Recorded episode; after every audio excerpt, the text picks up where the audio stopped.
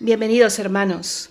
Hoy día viernes de cuaresma y primer viernes de mes tocaremos el cuarto punto básico. Se conoce como la abnegación, el espíritu de abnegación. Una herramienta, un punto al que estamos llamados los cristianos para, junto con la gracia santificante que Dios restituye a través de los sacramentos, volver a restaurar la libertad de los hijos de Dios perdida y dañada por el pecado original y por los pecados personales. La libertad es la condición que el Señor con la que el Señor dota a los seres humanos para que nosotros podamos alcanzar el fin para el cual, para el cual fuimos creados, que no es otra cosa que amar que amar a Dios por sobre todo y al prójimo como a ti mismo, como dice el primer y segundo mandamiento. Y para amar necesitamos libertad, porque libremente decidimos entregar el corazón, entregar la vida a aquel que queremos, aquel que amamos. El anhelo de libertad marca prácticamente todas nuestras decisiones estamos marcados con el sello de querer buscar, buscar, buscar ser libres. Es parte de nuestra naturaleza. Por eso debe ser parte también de nuestra naturaleza volver a restituirle a la libertad su verdadera naturaleza. Y con la gracia de Dios, con el sacrificio de Cristo en la cruz, elevarla al grado de poder amar y gozar de la presencia de Dios por toda la eternidad. Y la abnegación puede parecer todo lo contrario.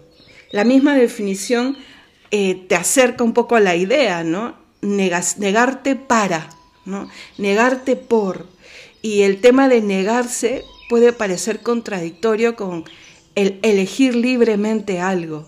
Pero si tú eliges libremente el entregar, el sacrificar, el trabajar en ti, para alcanzar una libertad mayor. Por eso son dos cosas o dos alas de una misma vocación. La de amar de manera perfecta, la de alcanzar, como decía al principio, ¿no? el propósito o la vocación para la cual fuimos creados. Entonces, la abnegación será una herramienta, no es un fin en sí mismo, es una herramienta para recorrer el itinerario que me llevará a alcanzar la libertad con la cual yo llegaré a la meta de amar con todo el corazón, con todo el alma, con todo mi ser, a Dios, a Dios trino y uno. Vamos caminando, hermanos, tras las huellas de Jesús en esta cuaresma y, y para alcanzar su amor. Y es ese amor el que nos atrae a su presencia. Y que sea por ese amor, por ese amor divino que queremos abrazar, que también abracemos sus sacramentos, ahora los puntos básicos. La siguiente semana el, el, llamado que Dios nos hace a poner en práctica eh, las obras morales, las obras cristianas a las que el Señor nos llama. Decirle a Dios, quiero quererte, quiero seguirte, quiero agradarte. Pero para eso tenemos que suplicar, enséñame tus caminos, Señor. Fortalece mi voluntad para que estos propósitos se cumplan por ti y en mí. El Padre Menor cuando habla de santidad, de amarle más a Él y purificar nuestro yo, nuestros afectos e inclinaciones mundanas, repite mucho esto de oración, oración, oración, y la, y la junta y la vincula a la abnegación, abnegación, abnegación. Van juntas también. Así como la oración va junta con el velat que veíamos el día de ayer, también sin oración, sin presencia de Dios, sin la luz que viene de lo alto, la abnegación no encontraría su razón de ser. Entonces, comprendamos a lo que nos quiere llevar el punto básico de hoy. Y para eso tenemos que entender de qué se trata, qué significa, para qué trabajar la abnegación. Pues como decíamos al principio, y definámosla así, para ser libres, para amar, y para eso hay que confiar en Dios, porque Él confía en nosotros de una manera eh, incluso adelantada. El Salmo lo dice, ¿no? ¿Qué es el hombre para que te acuerdes de él? ¿Qué es? ¿Qué somos? Eso creo que lo llegaremos a comprender completamente en el cielo cuando le veamos cara a cara, porque que hemos hecho eh, mérito para que el Señor ya no nos mire, si fuese como nosotros, definitivamente. Pero gracias a Dios, el Señor no ama como nosotros. El Señor espera, el Señor toca las puertas y el Señor nos da todas estas herramientas que vamos viendo, todos estos dones que, que vamos viendo. Y nos repite una y otra vez, y hoy también, que estamos hechos para Él. Sublime y encumbrada meta entonces es la santidad a la que Él nos atrae y que nos supera, sí, pero intuimos de qué se trata. E intuimos hoy que hemos sido hechos para la libertad de vida y por ello entendemos que nos es necesarísima su gracia y entendemos también que soy yo, que eres tú, con todo lo que somos y también con todo lo que cargamos, quien la abraza, la suplica y también la administra. Porque como dice San Pablo, estamos llamados a ser buenos administradores de la multiforme gracia de Dios. Pero hay una realidad, hermanos, cuando nos vemos en el espejo de la vida y del examen de conciencia. Sí, experimentamos que el pecado ha hecho mella. Experimentamos también nuestra debilidad. Sabemos que tenemos eh, una naturaleza llamada al cielo. Estamos hechos a imagen de semejanza de Dios, valemos la muerte de Dios y eso nos dignifica. Y esa dignidad es que eh, no puede arrebatárnosla nadie. Solo nosotros mismos con, con nuestras decisiones, o, pero también podemos ponernos en camino de recuperarla. Pero somos débiles. Nuestra libertad está herida como nuestra naturaleza está herida y a veces esclavizada. Por eso necesitamos su redención. Por eso necesitamos que venza en nosotros el Señor todos los días, para que podamos dejar atrás la esclavitud del pecado que mella, mella en nuestro ser y cómo se presenta en forma de egoísmo, de superficialidad, de soberbia, de cerrazón de corazón, eh, poca luz en el obrar, en reflexionar, en fin, o sea, creo que cada uno sabe bien eh, cómo se presenta el pecado en su vida, porque nos cuesta amar, sí, nos cuesta reconocer a Dios, pero no se nos es imposible. Si nosotros miramos el mundo de hoy, podemos ver algunos ejemplos. Y si vemos nuestro mundo interior, también podemos ver nuestros, ejemplos. ¿Cómo se cumple esto de San Pablo? ¿no? Hago el mal que no quiero y dejo de hacer el bien que tanto anhelo. Pues el Señor nos dice, hay un camino, hay una esperanza, y está Él, está Él que marcha adelante enseñándonos por dónde andar. Y parte de ese camino y parte de esa forma de caminar tiene que ver con el vencimiento propio, tiene que ver con el entrenamiento del alma, con ser fuertes para saber decir sí, para saber decir no, para la gloria de Dios, para poder vivir la libertad de los hijos de Dios, como dice la Sagrada Escritura. Y esta vida implica lucha, luchar versus todas las esclavitudes producto del pecado. ¿Estamos dispuestos a esa lucha? Hay que decirle al Señor, sí, aquí estoy, Señor, manda, dime cómo, dime cuándo, porque el por qué ya lo sé. Debemos redimirnos, debemos dejar que la gracia de Dios redima nuestro corazón, redima también nuestra libertad.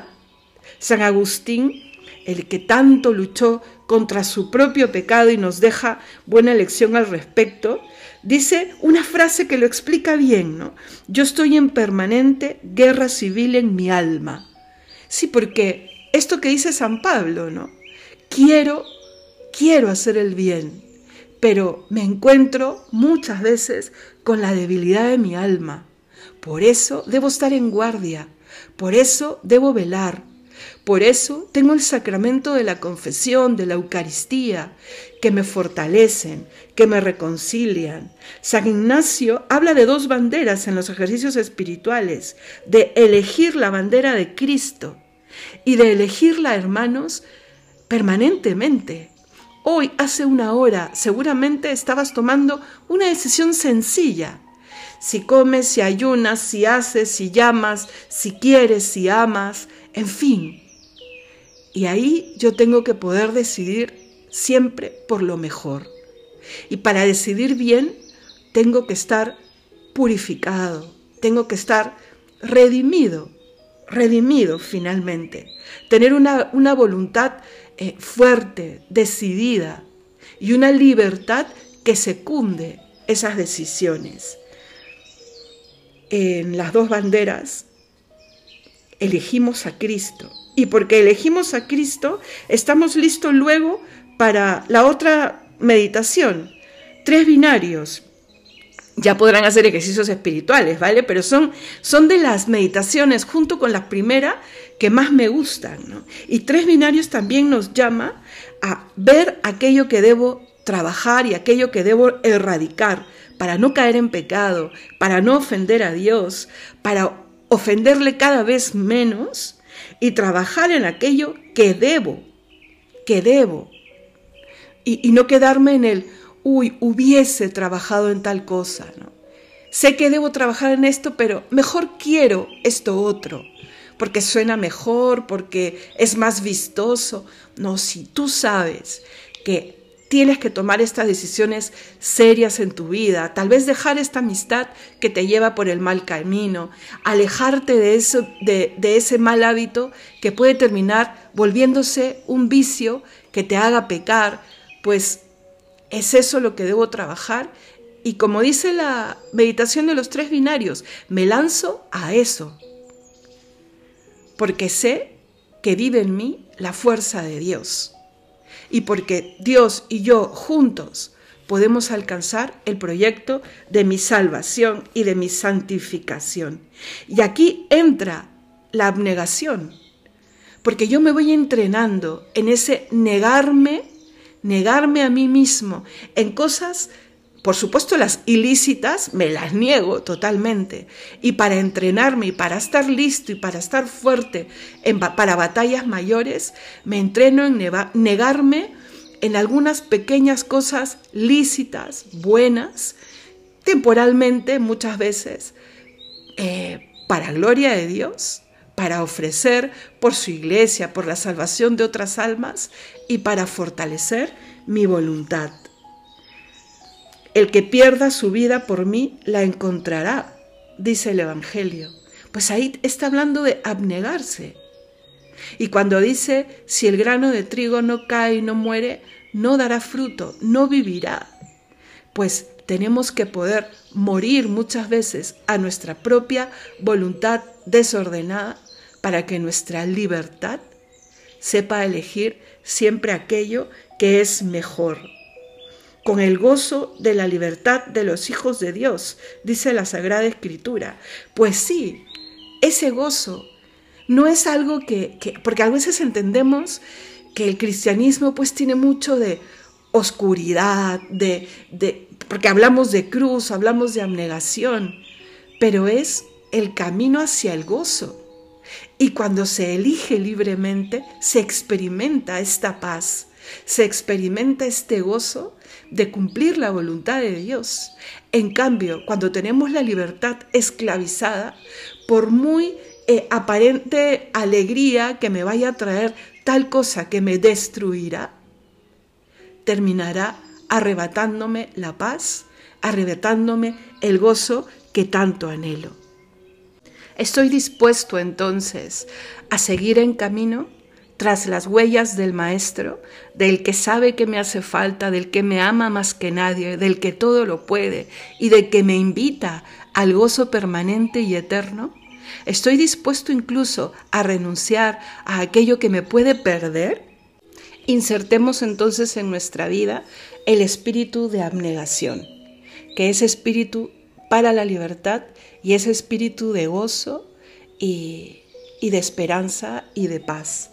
Y para esto, hermanos, conocer de qué se trata la purificación a la que Dios nos llama. La purificación que puede ser activa, con lo que yo hago, y pasiva, cuando yo le digo al Señor, hágase tu voluntad.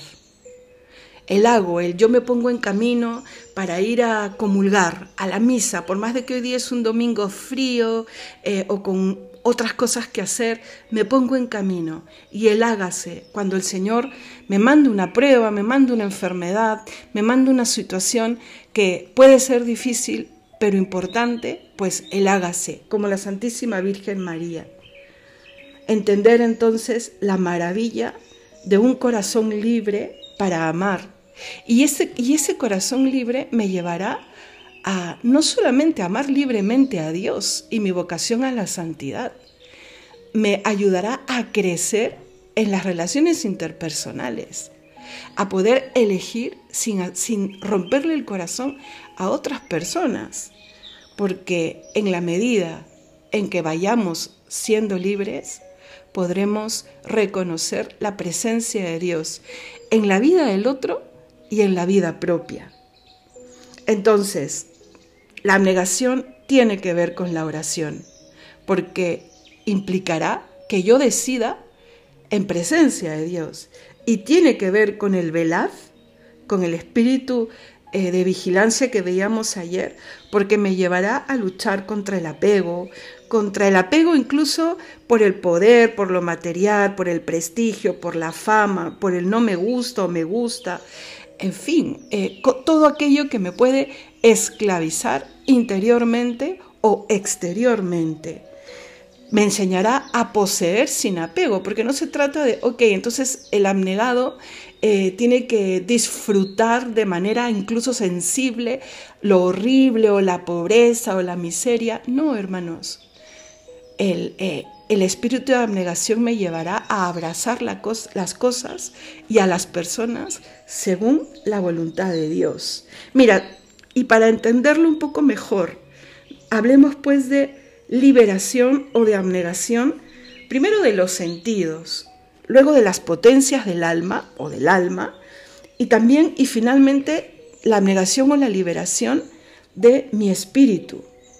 Cuando hablamos de los sentidos, que no me aten, porque podemos ser conscientes de cuánto o cuándo me pueden atar los, los sentidos. Los sentidos deben estar sujetos a la razón. Que mi razón sea la que guíe a mis sentidos. Y cuando yo sé que tengo que, por ejemplo, ¿no? que bajar la mirada ante una situación impura o hoy en día, no buscas una, una imagen impura en una serie que no tiene nada que ver con la imagen eh, eh, lujuriosa, por decirlo de una manera, que sale y hoy en día te la vas a encontrar, ¿no? Hasta en una serie eh, policial o de acción. Pero tú, o sea, tu razón tiene que decir, ¿vale la pena? O baja la mirada, o adelante, o, adelanta esa imagen, pero para eso tu razón tiene que gobernar. Y así con los demás sentidos. Para eso también la razón se tiene que ver iluminada. Y acá entra la purificación de las potencias. Cuando hablamos de potencias, ¿te acuerdas que hablábamos de tres? La inteligencia, la voluntad y la memoria. Y miran, y aquí te puede ayudar a entender que, por ejemplo, el entendimiento, la razón, debe ajustarse a la fe y dejar que sea la fe la que la gobierne. Y ahí llegaré incluso a, si esto no lo llevo a comprender completamente, pero es voluntad de Dios, pues Sí, hágase. Incluso, hermanos, y hoy en día se ve mucho, lamentablemente. Yo me puedo sentir movida intelectualmente porque, eh, porque me gusta mucho tal ideología, y tal ideología filosófica o política. Pero sé que en el fondo esa ideología filosófica o, ese, o esa política atenta contra varios de los principios que el cristianismo propone, la vida, la familia, etc. Pues yo tengo que poder decir no, no tiene nada que ver conmigo.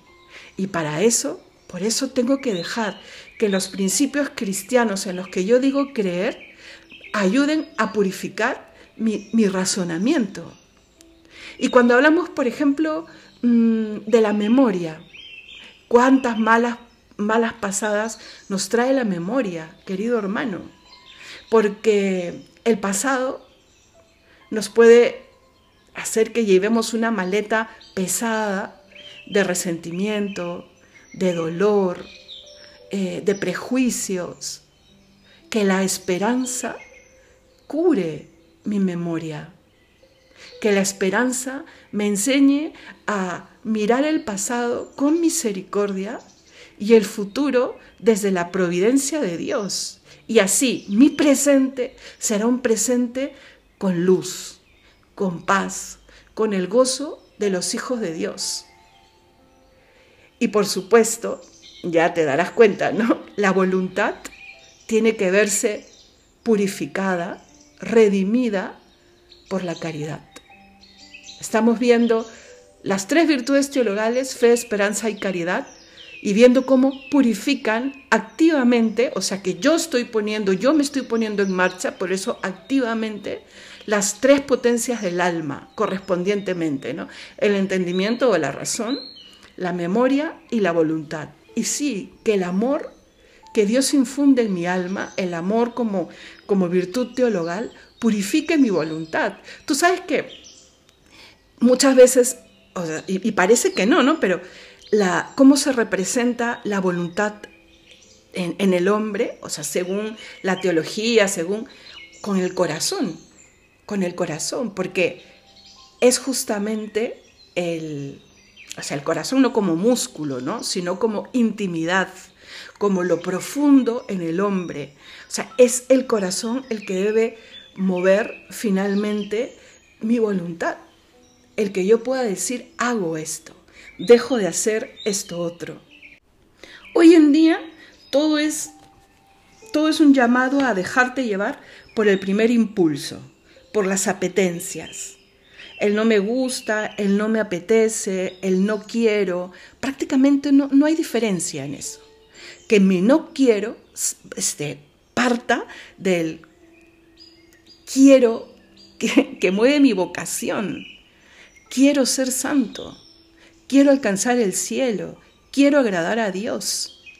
Entonces, que eso sea lo que mueva incluso mis apetencias. Pero habrán momentos en donde las apetencias se, moverán irracionalmente, por decirlo de alguna manera. Entonces, mi razón tiene que imperar, ¿vale? Y así, hermanos, podremos ganar incluso cuando surgen las filías, las fobias, eh, para amar mejor. Los matrimonios se rompen hoy en día eh, por cosas tan banales, tan banales, o empiezan a romperse porque no cedo y, eh, en tal costumbre o en tal manía o en tal fobia, o porque no, comprendo cómo es el otro. Y hermanos, cuando uno ama, comprende, cura, decide, se resuelve a amar hay una, una explicación, no, no, una explicación, un ejemplo que creo todos podemos comprender más fácilmente, ¿no? La madre o el padre, después de tener ya muchos días, cuando el bebé recién nacido tiene, imagínate, 30 días, ¿no? Y lleva 30 noches despertándose y, no dejando dormir a la madre que, amamanta eh, ni tres horas seguidas. Físicamente incluso emocionalmente, puede no sentir ganas de levantarse cuando el niño empieza a llorar, pero sabe o debería saber que ese niño, si ella no se pone de pie, no se alimentará. Y por eso se resuelve a, me levanto. Y después, y, en el momento que se resuelve a, se ha hecho libre para amar y con el niño en brazos, por más de que siga estando cansada, eh, siga estando un poquillo estresada, experimentará el fruto que deja en los actos el haber hecho las cosas por un amor verdadero. Pero para eso hay que educar nuestra conciencia, nuestra libertad, las potencias del alma. Hay que dejar que la razón, iluminada por la fe, pueda llevar eh, el timón de nuestros sentidos porque si no, hermanos, llegarán a la época del matrimonio y no querrán comprometerse, o a la época de ser padres y, como hoy en día se escucha, ¿no? preferirán tener un perrito a un niño, porque claro, el perrito no exige como exige un niño, pero tampoco da. Y miren que yo soy súper perrera, pero nunca dará igual que un ser humano.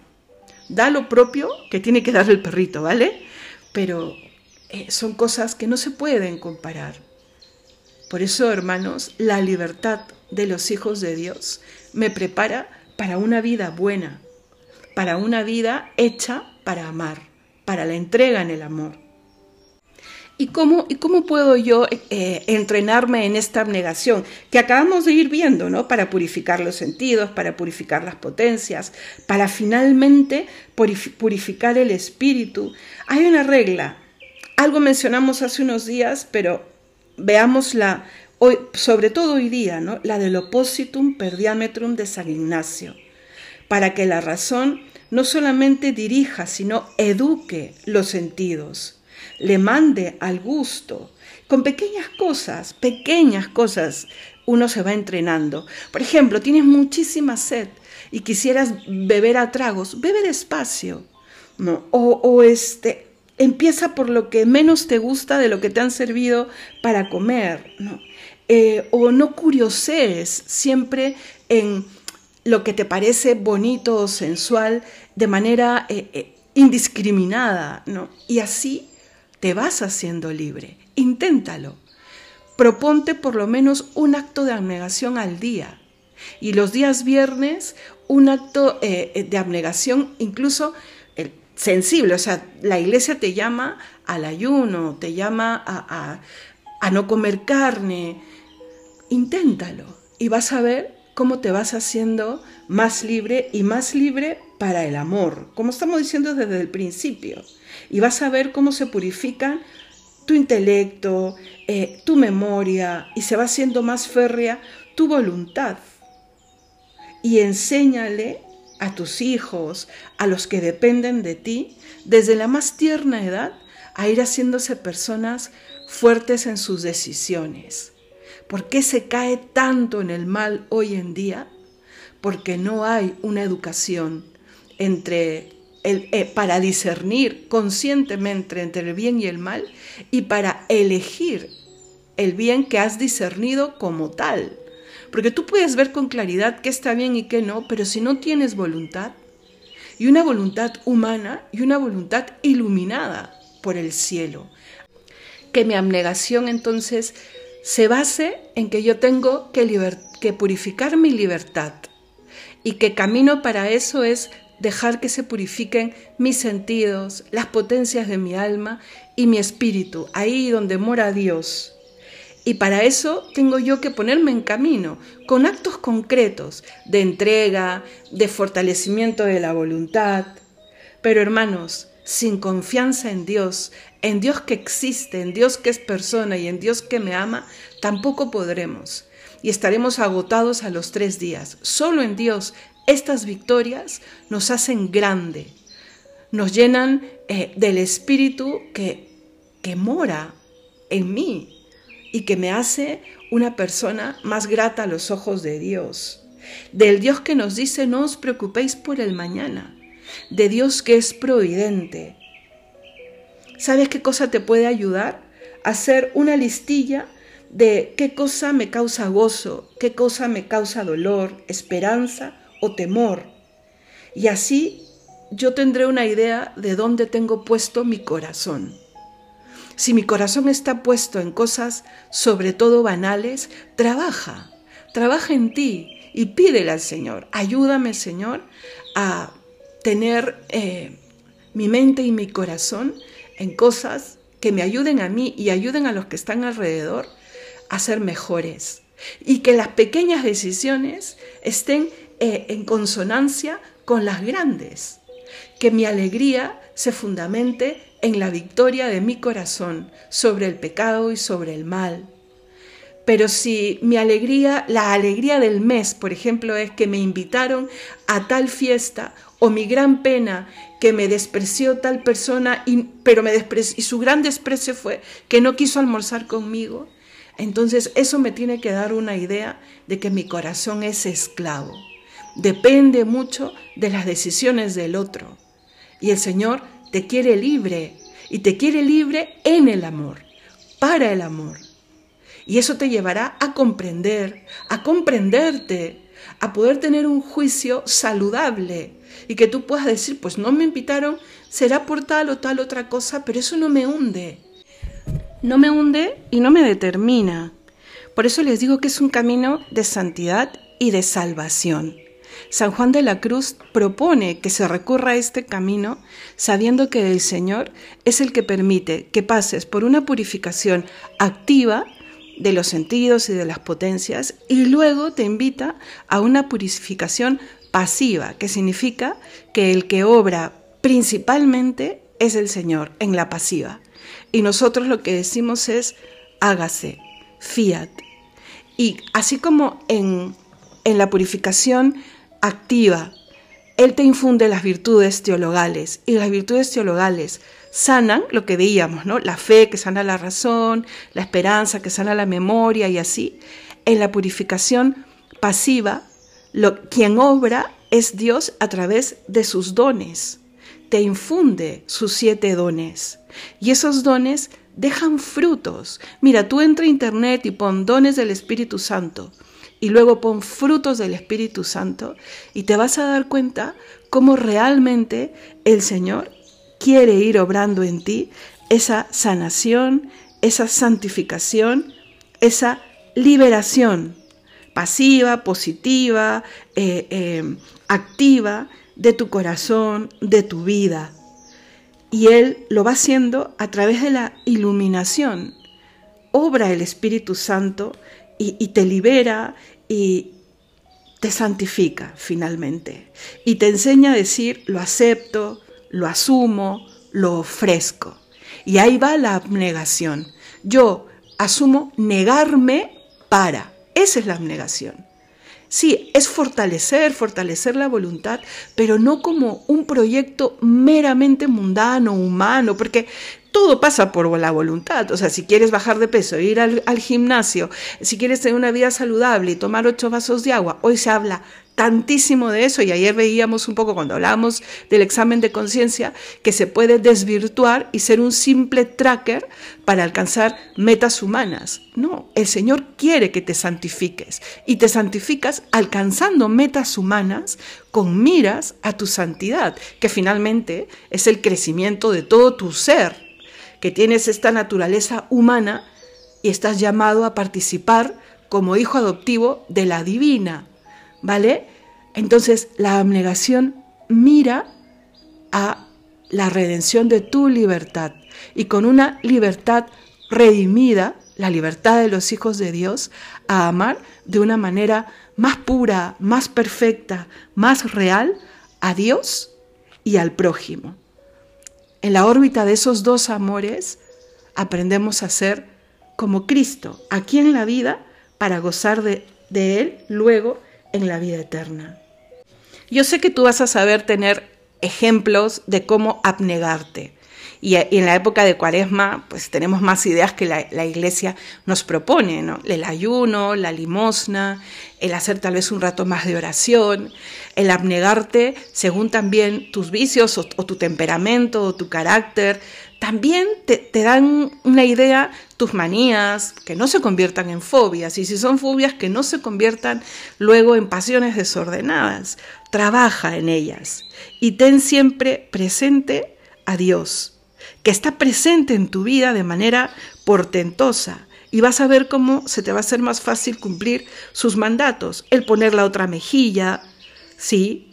Y el saber también que estás llamado a admonitar en el amor porque como te digo, ser cristiano no significa vivir una vida oscura, triste, porque la cruz me habla de sufrimiento y ahora la hermana habla de abnegación, Dios mío, negarse, morir. No, no, estamos hablando de un camino de felicidad, de liberación, pero un camino de liberación que te muestra, sí, la cruz como camino. El Señor no ha venido a engañarnos.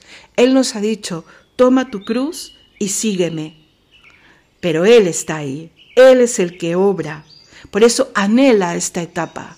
Anhela esta etapa de crecimiento, de purificación, que es la etapa de esta vida para que luego cuando le veamos cara a cara y gocemos de su presencia y cuando comprendamos el porqué de todas estas cosas, podamos decirle al Señor, como San Antonio de Padua, ¿no? Por fin, por fin te veo. Entonces, a lanzarnos a la conquista, a la lucha por la santidad, por la libertad, a ponernos en marcha, hermanos, a comprender por qué el Señor también nos propone, a través del Padre Menor, el camino de la abnegación, a comprender el oppositum per diametrum, a elegirle a Él y a su ejército, porque Él es la cabeza. A su ejército me refiero en la lucha contra el, contra el mal, como sumo capitán, a, a resolverme en trabajar y en mejorar aquello que yo sé que me puede estar alejando de Dios y de, de mis seres queridos, y a comprender que el Señor me llama a ser manso y humilde y que también me llama a ser astuto y audaz, sobre todo en mi propia santificación. Por eso este es tu proyecto, la santidad. El Señor se la ha jugado todas por ti. Infunde las virtudes que te van a purificar activamente. Infunde los dones que hacen que sea el mismísimo Dios el que obre en ti y a través tuyo. Terminémosle diciendo al Señor, hágase en mí según tu voluntad. Y gracias, Señor, porque confías en cada uno de nosotros de una manera tan generosa y tan providente. Confías mucho más de lo que nosotros confiamos en nosotros mismos y en los demás. Y hoy empieza Él a curar aquello que tú crees que es incurable. Hoy quiere hacerte pensar, sentir, querer, decidir mejor según su, corazón.